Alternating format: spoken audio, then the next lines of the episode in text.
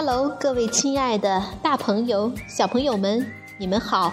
我是皮克布克绘本王国济南馆的馆主多多妈妈。每天一个好听的绘本故事，送给爱听故事的你。欢迎搜索微信订阅号“皮克布克绘本济南站”，关注并转发，就可以让更多的小朋友收听故事了。今天我给大家推荐的绘本故事。名字叫做《伊莱家的谎言机》。小朋友们，你们准备好了吗？我们一起来听故事吧。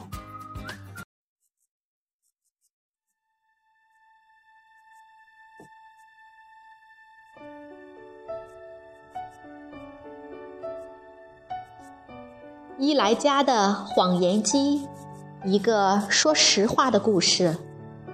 美国桑德拉·莱文斯著，美国杰弗里·艾伯勒绘，微笑翻译，化学工业出版社出版。等伊莱长大了，他想要飞翔。他是多么喜爱飞机和火箭啊！伊莱还画了色彩缤纷的宇宙飞船。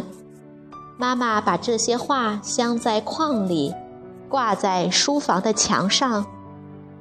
有时，伊莱会戴上游泳眼镜，假扮成一名开喷气式战斗机的飞行员，然后和副驾驶达菲一块儿飞上好几个小时。科顿是伊莱的第一个伙伴儿，也是最好的朋友。他有时搭乘特制的航天飞机穿越银河系。他们力大无比，又英勇善战，而且还总能在饭点儿赶回家吃晚饭。可是伊莱遇到了一个麻烦。自打邮递员送来了那个。超高级的谎言机，他就开始有麻烦了。这玩意儿看起来跟普通的座钟没什么两样，可只要有人说了谎话，钟上的灯就会猛闪，指针狂转，接着吐出一张纸条，上面标明你说的话里面到底有多少是真的。其实，对于假想和真事儿的区别，伊莱还是能分清的。他环游世界或大战海怪，那是假想的；而真事儿就是实际发生的事情。可有时候，把真事儿说出来，对伊莱来说并不那么容易。现在家里摆着这么个谎言机，伊莱的麻烦。变得超级大了。不管是微不足道的小谎，还是荒唐无比的弥天大谎，都能被谎言机精确地检测出来。星期一，爸爸让伊莱去收拾散在地上的积木，他立马提醒爸爸：“最后一个玩积木的是麦迪逊。”谎言机马上亮灯，转盘飞旋，接着弹出一张小谎券。星期二临睡前，妈妈问伊莱：“你刷牙了吗？”“刷了。”伊莱回答。那谎言机又是撅嘴，又是气急败坏，叽里乱响，一张谎话券像舌头似的伸了出来。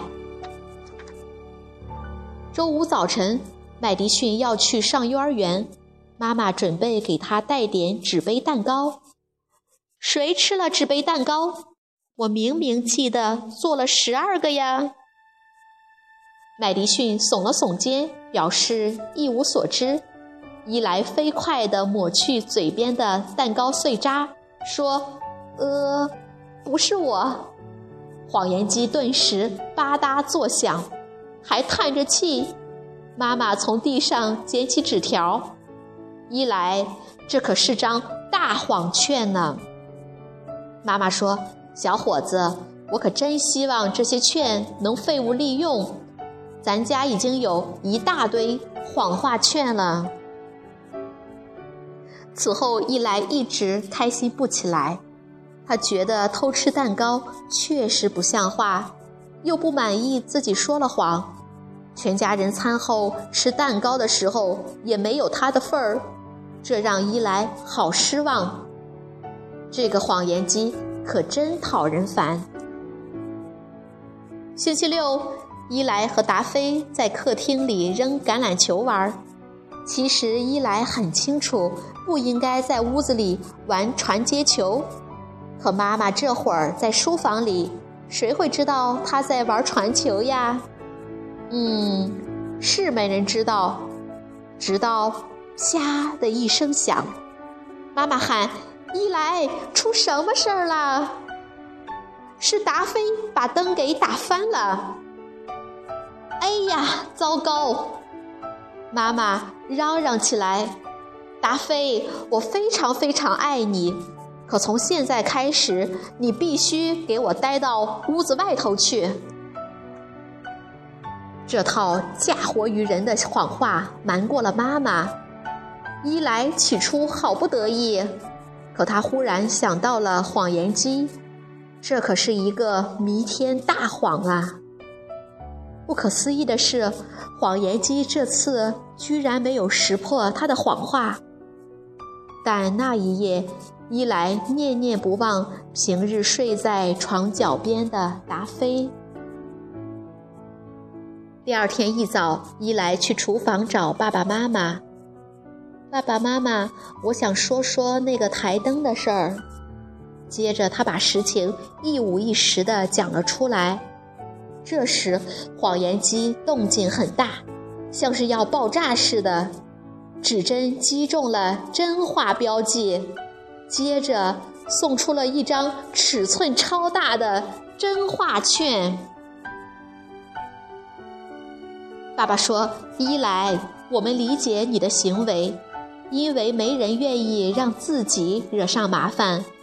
可如果你的谎话让无辜的人或者小狗受了冤枉，那就很不公平了。”妈妈说：“你能想明白并说出真相。”我和爸爸为你感到自豪，你的勇敢和诚实我们都看到了。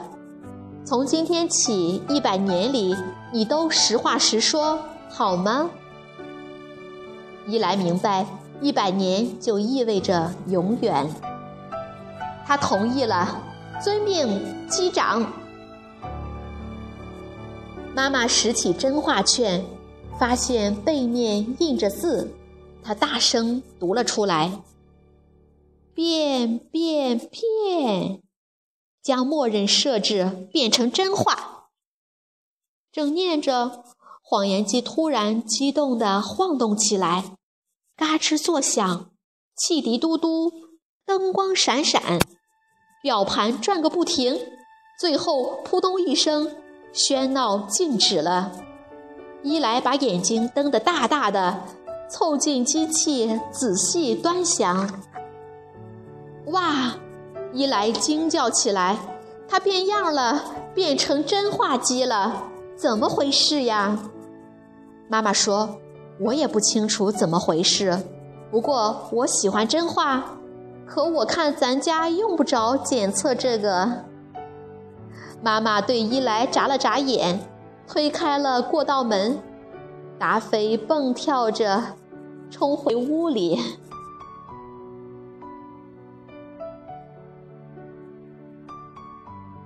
小朋友们，这个故事好听吗？